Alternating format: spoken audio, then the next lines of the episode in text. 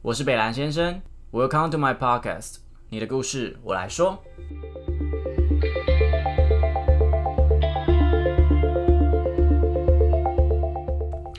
Hello，大家好，我是北兰先生。最近哎，其实是一直啦，就是陆陆续续都有收到蛮大量的讯息，就是不管是朋友啊、家人或是网友们都在问我怎么学英文。那其实我教英文家教已经大概六七年了，那我也看得出来大家为什么会因为这件事情很苦恼。那可能是在工作上有遇到这样子的需求，想升官，或是觉得说，哎，好像自己要学好英文比较厉害，因为旁边人都会这样子，反正就觉得自己英文很烂，想要变好。那通常如果哎我是认识他们的话，我就会帮他们做点小测小测试这样子。结果我发现哎八十趴的人英文都比自己想象中的还要好。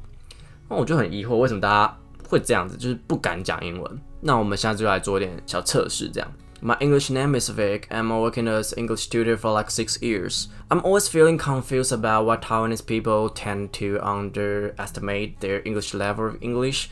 And if you, you can't understand what I'm saying right now, I'm saying you are the kind of people I'm talking about. 大概在讲就是，如果你刚刚可以听懂我在讲的什么，那你就是我刚刚说的那群人，你就是有点低估自己的英文了。你其实英文比你想象中还要好，但是你少了一个，该说勇气吗？还是说其实你是有一心理上有一些很大量的恐惧在？那我现在说说我是怎么学英文的好了。其实我小时候，我们家比其实并不是非常的富裕，所以呢，我其实补习班我好像只上过两个月吧，就是在某个好像什么 YMCA，然后为了什么大还是大 Big Bird 那个大鸟，对，然后呃，我只学完了 KK 音标，后来就离开了这样。那基隆，我住基隆，所以基隆其实资源英文上的资源没有很多。那可能到国中才开始，我记得国一的课纲是学 Apple、Cat、Dog，然后 What is your name 这些东西。所以其实，哎，我其实起步的算，如果比台北的学生来讲，我起步的算蛮慢的。那当然，我有一些呃学习英文的小 paper，那等一下跟你们分享。那首先，我想要先跟大家讲讲关于学习这件事情，还有我所有的学生。的一些小故事，今天就是一个学英文的小故事，这样。那其实我学生很广哦，教过最小三岁，也教过国中、大学、高中、国小，然后甚至现在也在教成人，真的是非常的广。那我最印象深刻的两名学生是一名小女生，那时候她妈妈，呃，她妈妈是一个非常强势的人，就是说她会帮她的小孩子安排了所有的学习的所谓的蓝图，这样。然后那时候我第一次接到接触到这个女生的时候，她叫我教她所谓的假设语法。在我那个年代，假设语法算非常难的，好像是高中还高二、高三那时候才会学到的一个文法吧。但她的小女儿才小学五年级，她大概就是那种从早到晚都在补习的那种人吧。我也不知道她现在过得怎么样，只是我也不知道说这样子的童年对小孩子的成长是不是有帮助的。其实我对这件事情是打一个问号。但我也没有说爸妈这样子的规划是好事，只是我不喜欢那样子的方式。还好，我只是庆幸我们当初不是受到这样子的教育，我妈蛮让我放飞自我的。那我觉得我现在那也还不错，所以嗯，可能每个小孩都适合不同的方式，但是我觉得可能需要去跟小孩子沟通吧。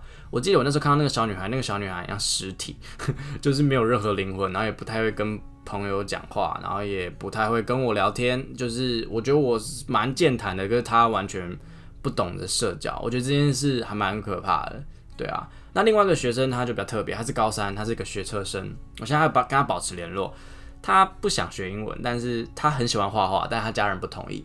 其实我没有无限上纲说，哇，你在学生的时候你要追逐自己的梦想什么什么的，我觉得还是要有自己的责任在，就是你要把这个学习成绩至少顾好。但是呢，我也希望，如果你是一个家长的话，你可以跟孩子有更良好的沟通，因为我发现他们这两个小朋友跟自己的家人关系都非常之差。但如果如果为了孩子的未来，然后把自己的关系搞成这样，我觉得很不值得。这就是我在当家教的时候看到两件比较难过的事情。当然还有一些，比如说看到家暴的小被家暴的小孩啊，还有各种哇，之后有机会再跟你们说。反正我觉得学英文这条路上面，他应该是要开心，他不不应该是叫这么压抑的，这么压抑的学习环境，我并不觉得这个这个能力可以让你在未来可以帮助到你什么。那我的英文是怎么学的呢？其实我到后来的发现，我一直在使用的方法，它其实是一个理论，就是你不能只有 input，你不能只一直在学习，你必须要 output，你必须要输出。所以其实那时候为什么会去教家教？大一的时候为什么要去做这份工作？原因当然是需要钱嘛。但是那时候你说我英文有好到可以教别人吗？我说真的，我自己觉得没有。但是当你今天很迫切需要生存的时候，你就必须要硬上，要面试，你一定要你一定要搞到这份工作。那那时候我刚好很凑巧看了一部影片，那部影片救了我，因为那时候我去面试的时候其实很没信心，我觉得。怎么可能会有人要我去当老师？我从来没有想过我可以成为一名老师。这样，它是一部 TED TED 的影片，然后主讲人是 Amy Cuddy。那他在讲的是，其实就是我们可能今天假设好了，我今天想要成为一名家教老师，但是我知道我的英文程度不到，但我必须要硬上，所以 I have to fake it。我必须要假装我是一名英文老师。当然会有人觉得说，哇，你这样子是在骗人啊！你在你在。你在你根本就不专业，可是其实怎么样的程度才可以去教人？其实本来就没有人可以去定义它。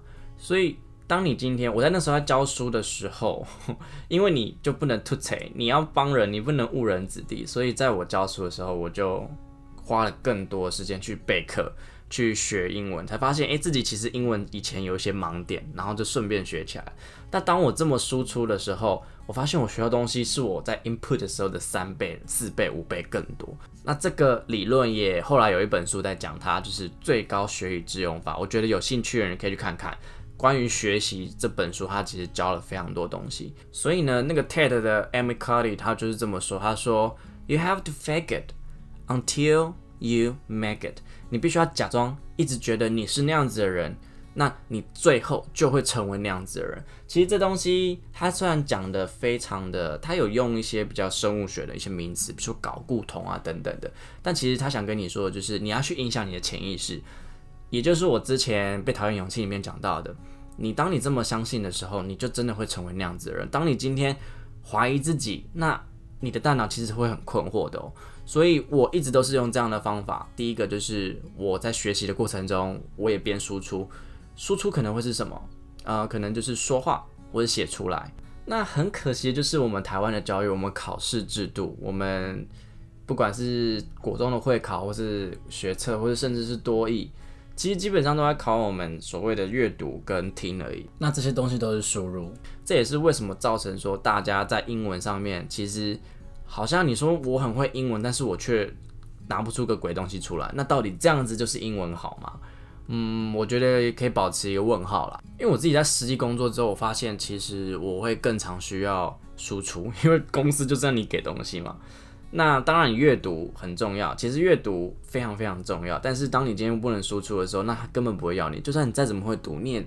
搞不出个什么东西，那当然啦，就是学校学东西跟职场所需要东西会有一定的落差，但可能考试制度这边让就让教育部跟蔡英文去去烦恼嘛，我也没有那么厉害，没有啦，我要解决的是大家比较简单的问题，就是我的学生们或是各大网友、家人、朋友们，他们有疑惑的地方是什么？第一个一定是我的英文有腔调，嗯。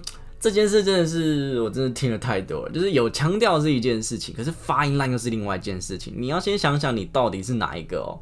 我有个朋友，抱歉，我要出卖你，就是他在有一次报告的时候，他在他在可能在讲一个电影吧，然后他要形容这个女生，那个女生其实是怀孕的状态，所以他要说 she's pregnant，但他讲错，他说说成 she's pregnant。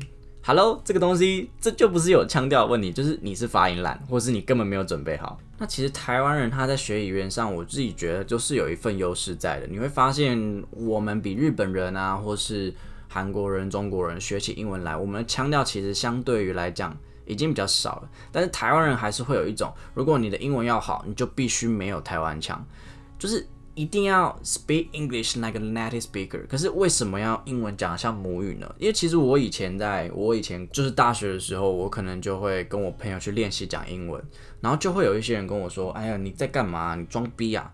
你干嘛能讲中文不讲？你要讲英文？”然后我就说：“嗯，你的腔调很难听，你干嘛要讲？就是啊，我就是因为难听我才练习啊，不然嘞。而且到底什么是母语？”其实如果你有认识外国人，或是去美国回来的人，你就会知道每一个国家，即使是美国，美国他们自己本身就分了纽约腔、德州腔，或是什么什么各种各式各式，比如说黑人，他们讲话英文也是不太一样。就像我们台湾人，我们讲一个“梅梅”，台语就这么多分法，然后台北部人跟南部人其实讲话有一些的用法。我们这么小一颗就有这么多的讲法，那到底为什么要去分这个腔呢？这不就是一种自己的特色吗？然后你再想想哦，你自己的中文有到发音很清楚吗？就连台湾人讲中文都会有所谓的乡音了，那为何讲英文就不能有呢？再来第二点就是我听过大概一百万次，就是我不敢讲英文，我真的是慎重慎重的跟大家告诫一件事情。有一些人就会说：“哇，你讲你干嘛讲英文？你装逼啊！你腔调那么重，你不好听，你干嘛要讲？”我就讲出这种话的人，你真的都给我去吃大便！你什么时候学一个东西都不用练习，都不用犯错，你就可以进步了？你自己不敢讲，你自己不想要进步，你不要去影响你的朋友。因为我身边就有非常非常多的人，他们英文其实没有不好，他们多语可以考个五六百，甚至要七百，但是他们不敢讲英文的原因，就是因为。当他们每次讲出来就被笑，你到底在笑什么？你到底为什么要笑人家？让别人有一点学习的空间。这个环境，我们台湾学习英文的环境已经够恶劣了，你真的不用再继续进来补一刀。那我当然还是有看过那种很爱装逼的人，就是他真的英文没有很好，就是你他会说他自己英文很好，可是当你今天跟他口语对话的时候，他什么都做不出来，或者是他写出来的文章就是一堆狗屁垃垃圾，就是不知道干嘛。那这种人真的有时候他会装逼，比如说他讲英文就会带一点东西，带一个英文单字进来，觉得自己很 international，就像我这样子，那样子的人还是存在，但我是觉得他们还是少数啦。我还是觉得希望大家可以提供一个友好的空间，让大家彼此去练习英文。我从来不会觉得我自己英文非常好，原因是因为有太多人的英文比我更好了。他们的多义，或是他们的考试成绩，或是他们其实英文素养比我更高，但是他们真的都不敢讲。那我会觉得很可惜的是，你学英文，你语言就是要沟通，我觉得停留在书信跟文字上面其实是蛮可惜的。那如果你真的英文没有很好，你就不要一直跟大家宣扬说，哇，我英文超级好，就像这种东西就很像说，你就没有那个气质，你穿 Prada 还是很像地摊货，那种感觉是一样的，你会自己露出马脚。对，所以。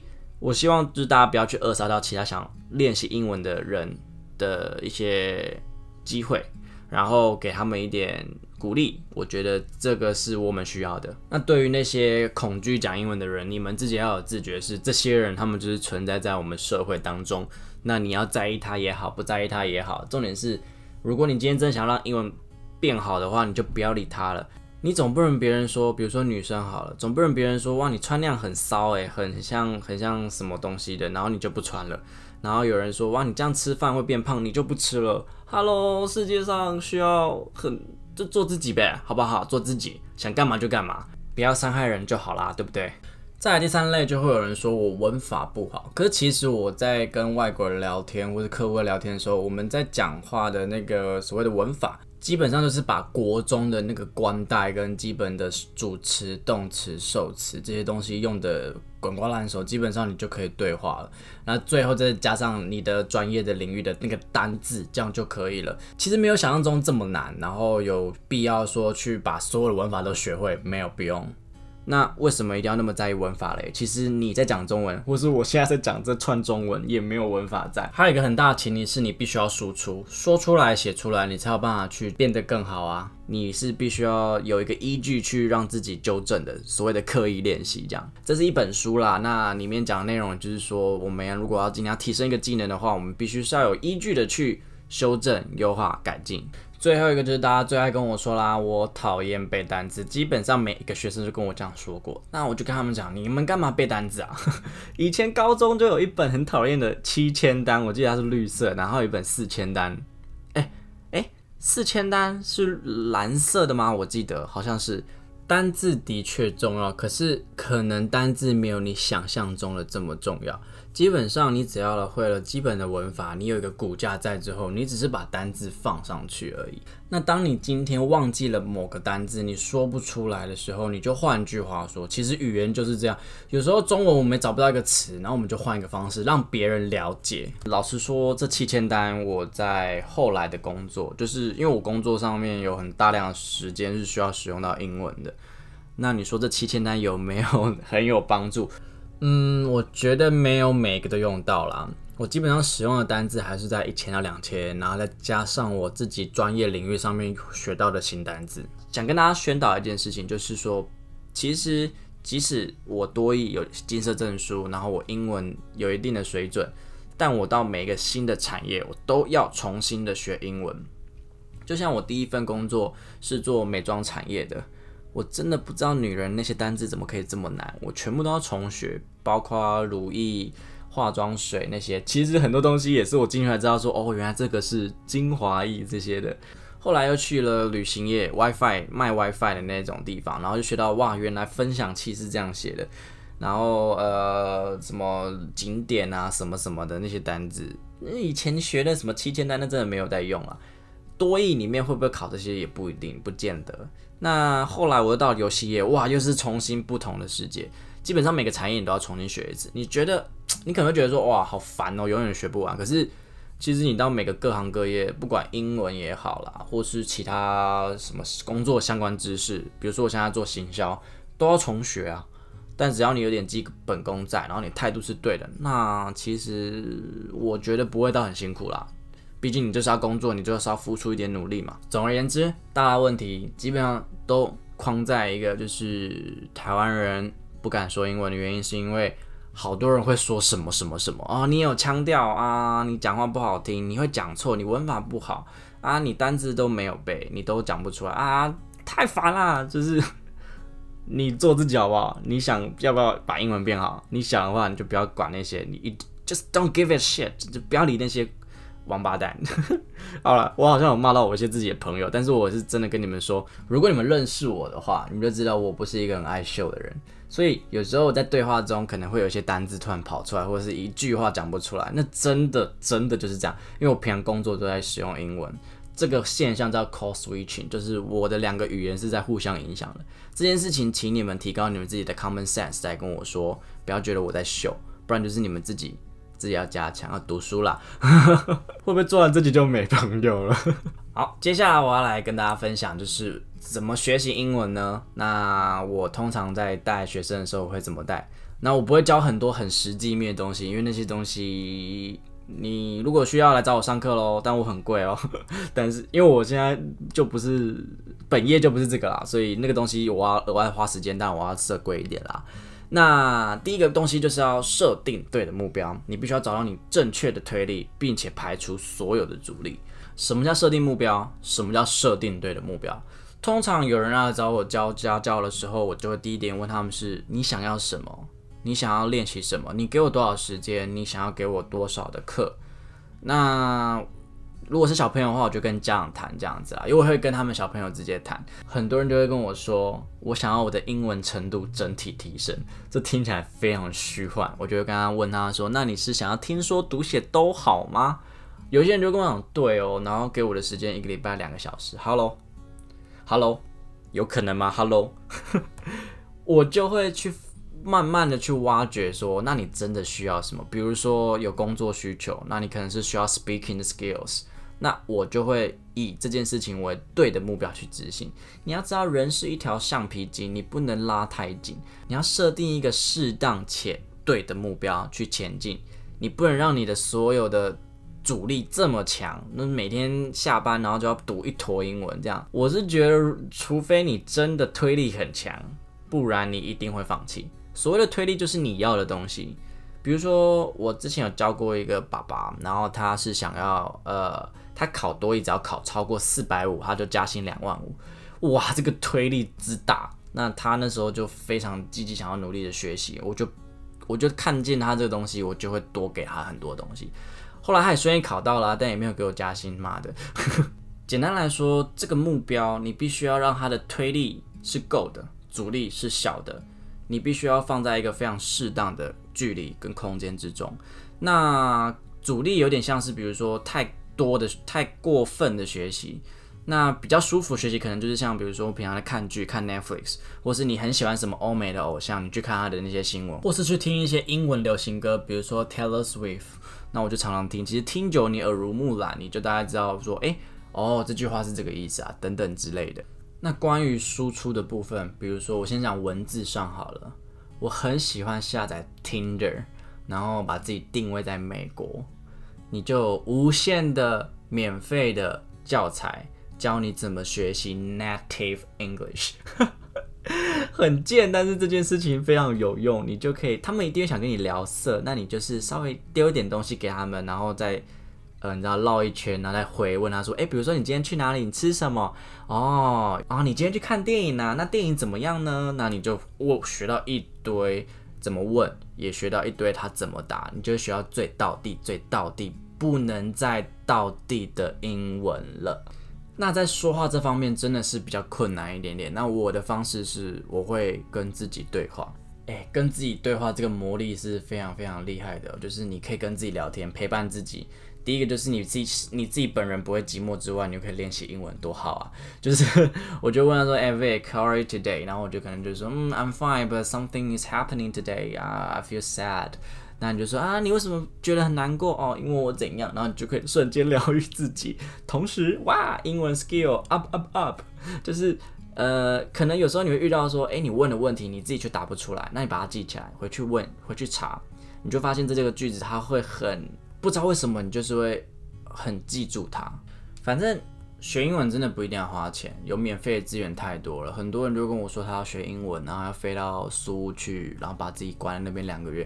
其实如果你心态不正确，你去那边还是跟华人讲话。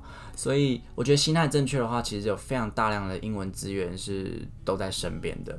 所以第一件事就是你为什么想学英文这件事情，你要牢记在心，你要写下来，然后不要去忘记这个初衷。那这件事情它一定是需要很多努力的。如果你这个本身的目标、这个动机你是没有的，那老实说，你也很难真的坚持到最后。学习英文它是需要长时间的所谓的累积，你不一定要强度很够，但是你长度一定要够。嗯，这听起来好像讲别的东西。其实 VoiceTube 上面有一个所谓的口说练习，就是 Oral Challenge。我前阵子哦，我去年的时候维持了一年，我就是每天这样说，然后。第一个可以学到一些单字啊，但是这不是我要的重点啊。我想要学习的是，我每天都有接触英文，包括我现在在教书、教家教。我其实已经真的非常的忙的，我时间是很少，但是我还是保持这个习惯的原因是，我不要让我自己就是完全没有在英文的空间里面，一定会忘的啦，谁不会忘记啊？那如果你现在找不到一个很正确的目标的话，我会觉得你不要花时间在这里，因为我觉得你现在就还没准备好，你硬要学，只是让你更对英文失望而已。所以，对的目标，然后拿到正确的推力之后，排除阻力的部分，就是不要让自己的强度太高，就是不要每天都让自己很累在学英文，这件事情不是健康的状态。那还有一件事情跟大家做分享，就是这是我在学习。不管什么东西上面，我都会用那个方法哦。你去改变你的环境，你让你的环境充满着各种的推力。那因为我本身的动机就很强，所以我没有自己实际使用过。比如说，有人会用便条纸贴在桌上啊，或是墙壁上，或是刷牙的时候那边的镜子上面，我不太需要这个。但是我很需要是阻力，因为本人非常喜欢打。Low，以前在学英文或是在看书、打笔记、打文章的时候，哇靠！我用的是 Windows 的那种桌垫，然后呢，你只要一进去，哇，那个 low 就是会发亮，它会放大五百趴在你的眼前，你就好想进去打一场。你一打不得了，就是打到半夜那种。那靠，你根本就没有，你没有学到东西就算了，然后你还熬夜在玩游戏，你就觉得有点哇罪恶感。可是怎么办呢？我做不到不去玩呢，因为它就在那里，所以你必须要改变你的环境。我就把电脑送给我爸，有点极端。我明明可以移除游戏的，但我很厉害，移除游戏我还是会把它下载回来。所以我就一不做二不休，我直接把我整台电脑送给我爸，因为刚刚我爸那时候需要一台电脑，我就自己只剩一台 Mac，Mac 要玩，哎，真的有点困难呢。所以。现在打漏时间变很少了。当然，我还是有其他放松的方式啦，我没有让自己压力很大，但是这个方式可以让我在学习上面少了很多东西，少了很多需要自律的事情。学习需要自律，但自律不要去努力，因为每个人的意志力是有限的。你去移除任何在你学习的时候会遇到任何诱惑。手机好了，我对手机还好啦，我不会一直很想要去花它还是什么。但我知道我有一些朋友，他们真的是只要手机一亮，或是还一直觉得它在亮，它有讯息。如果你是这样子的人的话，我会觉得你把它开呃勿扰模式，然后让它离开你的眼前一阵子，在你学习的时候，不然它会对你的，它会对你产生非常大的影响。然后就算你再怎么想学好英文，你都办不到。接下来分享我是怎么练我的听说读写的。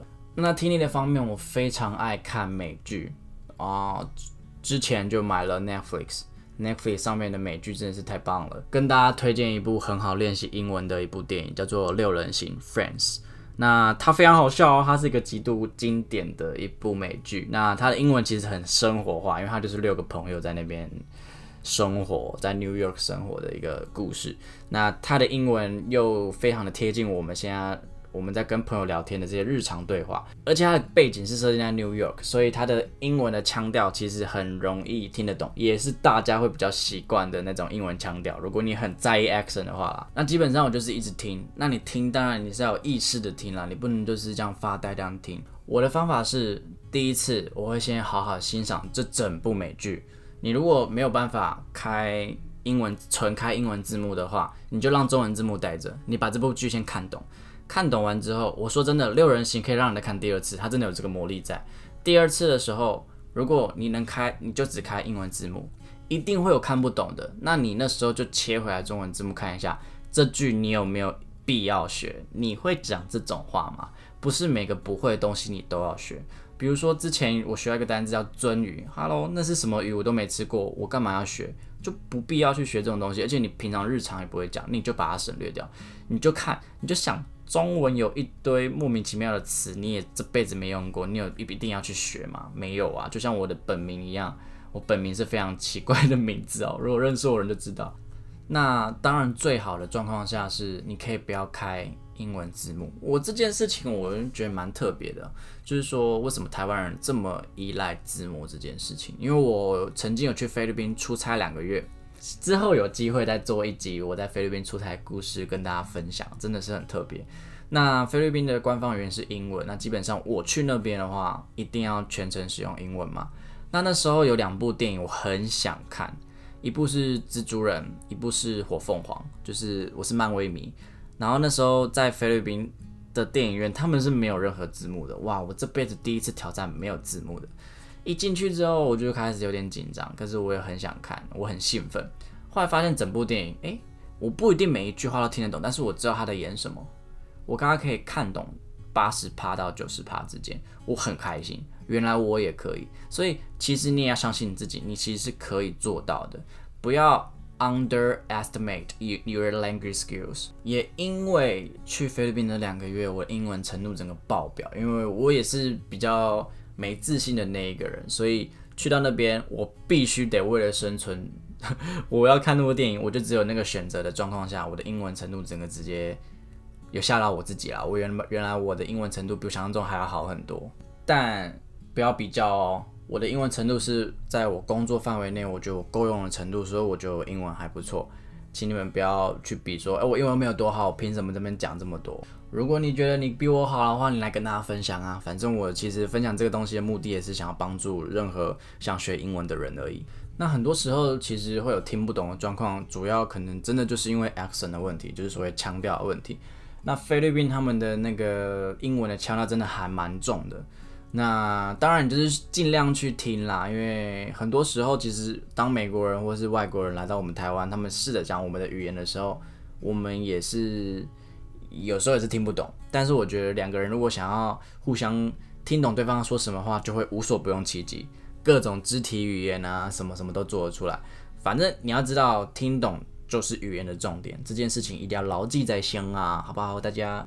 所以听力的部分，我好像还真的就是一直看剧，一直看剧，一直听，一直听，一直听，你真的就会变好了。再来说的话，我本人是非常爱说话的一个人。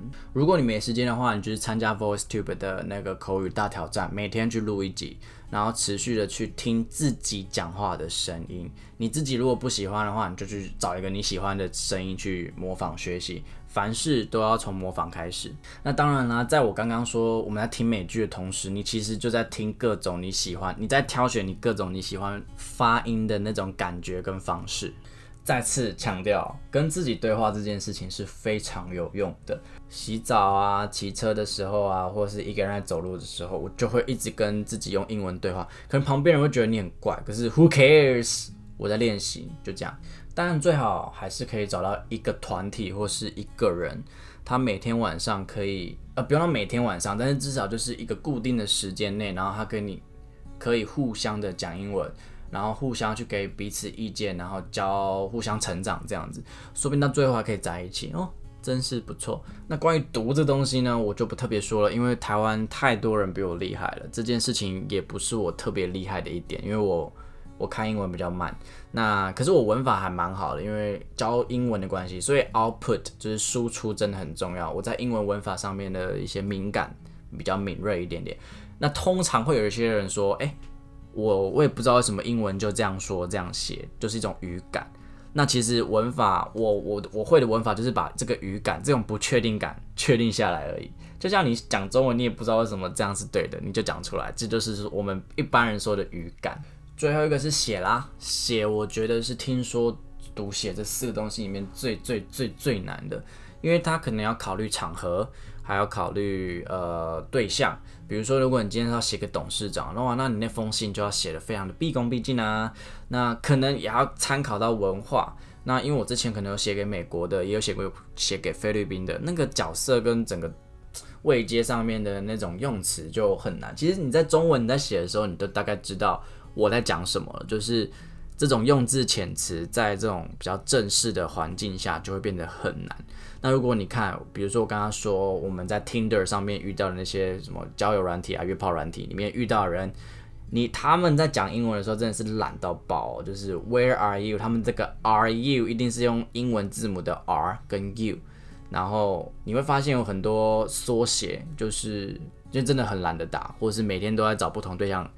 聊天的时候，就是会有各种，还有你要想，我们的科技，我们所有的一切的发展，就是因为人很懒嘛，对不对？所以才会有这样子的文明出现。所以写这件事情，可能要考虑到场合啦。就是你今天想要学的写是什么？是想要学一般的 text message，就是一般的文字讯息，然后还是想要写商务信件？还是只是写一般的那种很简单的信件而已。如果那样子的话就还好啊，有可能也要写的是像 Shakespeare 那种比较文言文的那种。总之，我觉得写这种东西，它很需要去参考以前的文件，还有经验的累积。因为其实我每次在写文件的时候，我都会看前辈怎么写的，因为这个东西真的很需要专业度。老话一句，其实中文也需要这样子经验的累积。所以在文件上面的撰写，它真的是有。一定的一个门槛的，所以写我觉得是最难的。反而说，我觉得是很简单的一件事情，因为说你还有你的 body language，你的肢体语言。那最后跟大家分享一下关于我多译考试的一些技巧哦。你要知道，多译并不等于直接的英文程度哦。我认识很多金色证书，然后考九百以上的人，他们不敢讲英文，或是讲英文也是一塌糊涂。所以呢，多一就是一张证书而已啦，就是不要太在意啊，就是它就是一个门槛而已。其实我在就业的时候，我的多一证书，你说有帮到很大忙吗？我觉得还好诶。反正在考试的时候，你就是我觉得不管是考什么样的试，你都要知道技巧在哪里。我不是一个很会考试的人，但我还蛮会考多一的。那在听力的四大题组跟那个。阅读的四大题组，其实他们各自都有各自的策略方针。我这边没有办法讲的太详细，但呃，你要去参考题库，他们有一定的逻辑在，你必须去找到去发现它。那如果你们真的很想要知道的话，我再考虑要不要再开一集。但是那个真的用说的比较难理解，还是你要来找我补家教，可以补贴我的那个 生活费，我的房租啦，房租好贵。那学习英文真的我觉得蛮多好处的啦。那我这个人比较不喜欢后悔，我很讨厌后悔这两个字的感觉，所以我在选择每一项东西，如果我没有很确定的状况下，我会选择一个它弹性是最高的一个专业或是选项。就好比说我大学读的是华语文教学学系，那这个东西是学英文教中文的。总之，我觉得英文这件事情，我看过一个研究哦，你们可能会觉得说英文可会不会一阵子之后就不会是趋势了？但那个研究是在写两百年后跟一千年后，我们的英文有可能会怎么样子的演变？他们上面的数据是，也就是数据推算出来是说，两百年后有可能英文。就不再是我们的国际语言，有可能变成法文。为什么呢？自己去查那篇论文啦。但是呢，中文是不可能成为我们的官方语言的，除非他把全世界都灭了。诶，这也不是不可能。好敏感，好敏感。刚刚换一个话题，就是说，因为中文真的它在学习上的门槛太高了。你可能自己会讲中文，所以你不这么觉得。但是光好吧，好啦，好吗？好低。靠，这四个就超难的，就是就是各种，因为我刚好自己是学这个系的，所以我大概知道到底可以多难。那所以我选择英文。那英文这件事它弹性很高嘛？那台台湾的市场其实就这么小。那如果你今天比如说你在各个行业，你想要突破在上去在一个大天花板的话，我觉得。跳到国际市场的话，你的语言的一个优势是必须要取得的。那这边就要看你今天的目标跟你想要的薪水是在哪里了。那学习英文的话，它当然是一个工具啊，它不会是一个专业。那基本上你的薪水就是会比别人再多一点点，因为你可以接触到海外客户嘛。那如果今天当公司状况不错，他去扩大市场的时候，那他就会需要所谓的语言专业的人士。除了你原本的专业跟技术之外，你还会英文，你就会身价很高，而且很多东西就只有你听得懂，你真的会比较厉害跟 fashion 一点。那还有一件事情很重要的是，其实现在最新的，比如说科技啊、知识啊、研究啊，还是大部分都是以英文来写的。如果你今天看不懂英文的话，你就只能等我们这些会英文的人把这些资讯。经过我们的咀嚼后，翻译成中文给你，这就不会是第一手的资源，而且它会有时间上的呃一个延迟。那你看到的东西都是一阵子之后的事情了。所以，如果你想要看到最新、最顶尖、最屌的知识，你还是要得会英文。这就是学习英文的好处啦。那我我现在在做的东西是 marketing，就是所谓的行销人员。那我第一份工作的确都是靠我的英文能力进去的，然后后续就是在耕耘菲律宾市场，也是靠语文能力，然后顺利的让我成为一个人选，然后去菲律宾出差两个月，那两个月很美好啊，就是过得很爽，薪水还 double 这样子。那在社会价值观上面也有拿蛮大的优势哦，就是别人说哇你会英文的时候，真的会对你为之一亮，然后觉得你很有质感。这个我也没办法，这就是一个社会的框架。那刚好我就是站在框架上面的那个人呐。所以学习英文真的有蛮多好处的。我讲一下我学习英文的动机，我蛮喜欢外国人的。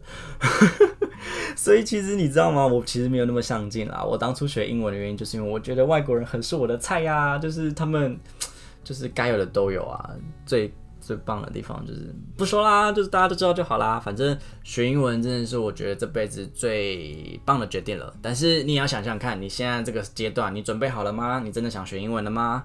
那你设定好目标了吗？你有没有找到正确的推力，并且排除掉那些有的没的阻力？然后呢，可不可以不要去在意这么多人？说啊，你英文不好听，你文法错了，什么鬼的？然后不要在意那些猪朋狗友啦。想学英文，你自己就要把自己的心智坚定下来，然后找到一些轻松学习的方法。然后比如说我刚刚说看 Netflix 啊，然后去找一些免费的资源去学习，不用一定要出国，拜托，没有说一定要出国来练习才有办法练习的。你心态正确，你怎么练习都对。除非你今天真已经很有信心了，你今天像我去菲律宾，我是真的英文程度拉很高。但是如果你本来就不会讲英文，你去那边就是就是不知道从哪小。最重要的是就是保持持续的一直接触英文啦。《原子习惯》这本书大家都听过吧，蛮有名的。那每天进步一趴，你之后就会变得棒棒哒，好不好？所以呢。鼓励大家学习英文。那如果还有更多英文上面的问题，都可以问我哟。OK，我是贝兰先生。这个学习英文的故事，我来跟大家分享。加油！好的，如果你今天收听到这边，我真的非常感谢你。那你们的收听都是支持我继续创作的动力哦。那如果你有任何的建议，或是想要跟我们分享故事，都欢迎你到我的 Instagram Mr 底线 H E M B L U E Mister，底线很 blue 到这边来，比如说小盒子啊，或是留言，我都会是一则一则去看的。那希望我也可以继续把更多的故事传递下去，然后我们可以一起拥有对这个世界有更清晰或是更真实的视野。那其实我也因为做这个 podcast，然后学到了非常多东西，也看到了非常多诶我意想不到的故事。OK，我是北兰先生，你的故事我来说，谢谢大家。